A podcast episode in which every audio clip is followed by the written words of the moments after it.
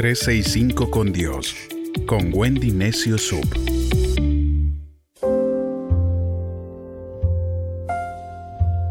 ...16 de noviembre... ...vence el desánimo. El pueblo de Israel se dirigía a la tierra prometida... ...pero el pueblo estaba muy desalentado. Es lo que nos dice la Biblia en Números 21, 4. Qué interesante saber que Dios los estaba guiando. Y no es que estuvieran perdidos, sin embargo se desanimaron tan fácilmente que se sintieron perdidos. Poco a poco se fueron agotando. Eran personas buenas que amaban a Dios, que habían visto grandes milagros suceder en el pasado. En su interior sabían que se dirigían hacia la tierra prometida, pero con el tiempo perdieron su pasión por la vida. Así yo siento a muchos, desanimados, cansados, aburridos de la vida. ¿Qué sucedió con ellos? Regresaron a Egipto, de donde salieron, y creyeron que nunca funcionaría el plan de Dios. Se confiaron demasiado en los planes que antes tenían. Independientemente de lo exitoso que seas o de cuántas victorias hayas ganado en el pasado, tarde o temprano habrá oportunidad de renunciar a tu felicidad y desanimarte. Veo demasiadas personas que han permitido que la vida les agote. Antes eran alegres, caminaban con brío en sus pasos, recibían cada día con emoción, pero con el paso del tiempo su felicidad terminó en agotamiento. Como la nube oscura del capitán cavernícola, ¿no? Que le seguía donde iba. Yo quiero recordarte que podemos estar pasando reveses en nuestras vidas, pero Dios sigue guiando nuestro camino. Dios sigue teniendo el control de todo. Él nos ha dado la fortaleza para estar donde estamos, pero con una buena actitud.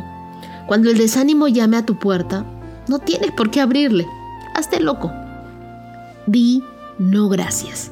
Estoy manteniendo mi alegría. Nada de lo que suceda me quitará el entusiasmo. Sé que Dios permite que las cosas sucedan por algo. Y cuando las cosas no suceden, también es por algo. Puede que te tome más tiempo de lo que habías esperado, o puede que sea más difícil de lo que pensaste. Puedes desanimarte fácilmente y pensar que nunca se solucionará. Cualquiera pudiera pensar que es un desafío muy difícil y tú tienes que entender que al otro lado de ese desánimo te espera tu tierra prometida. Siempre que pasas la prueba, viene el ascenso. Has llegado demasiado lejos para detenerte ahora. La Biblia dice en Galatas 6, 9. Así que no nos cansemos de hacer el bien, porque si lo hacemos sin desmayar, a su debido tiempo recogeremos la cosecha. Al igual que el pueblo de Israel, estás al lado de tu tierra prometida. Tu momento está a la vuelta de la esquina. La realización de ese sueño, el vencer ese obstáculo, Dios ya lo ha incluido en su calendario.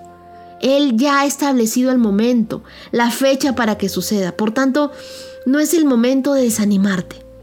Ahora es el momento de creer. ¿Cómo? Cree con esperanza.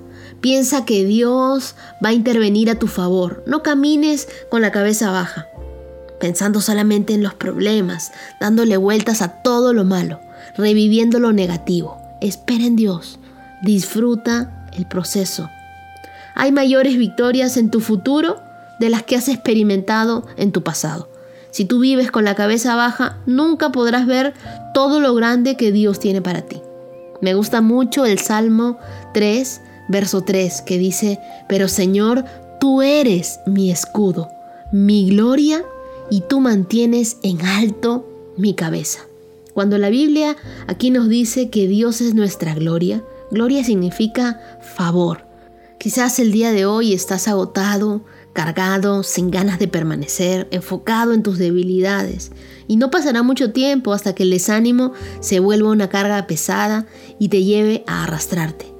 Pero si permites que Dios sea la gloria y quien levante tu cabeza, podrás sacudirte del desánimo y lo único que pesará sobre ti será el favor de Dios. Cuando yo me siento desanimada, siempre recuerdo este salmo. Dios es mi escudo, Dios es mi gloria y Él me mantiene con la cabeza en alto.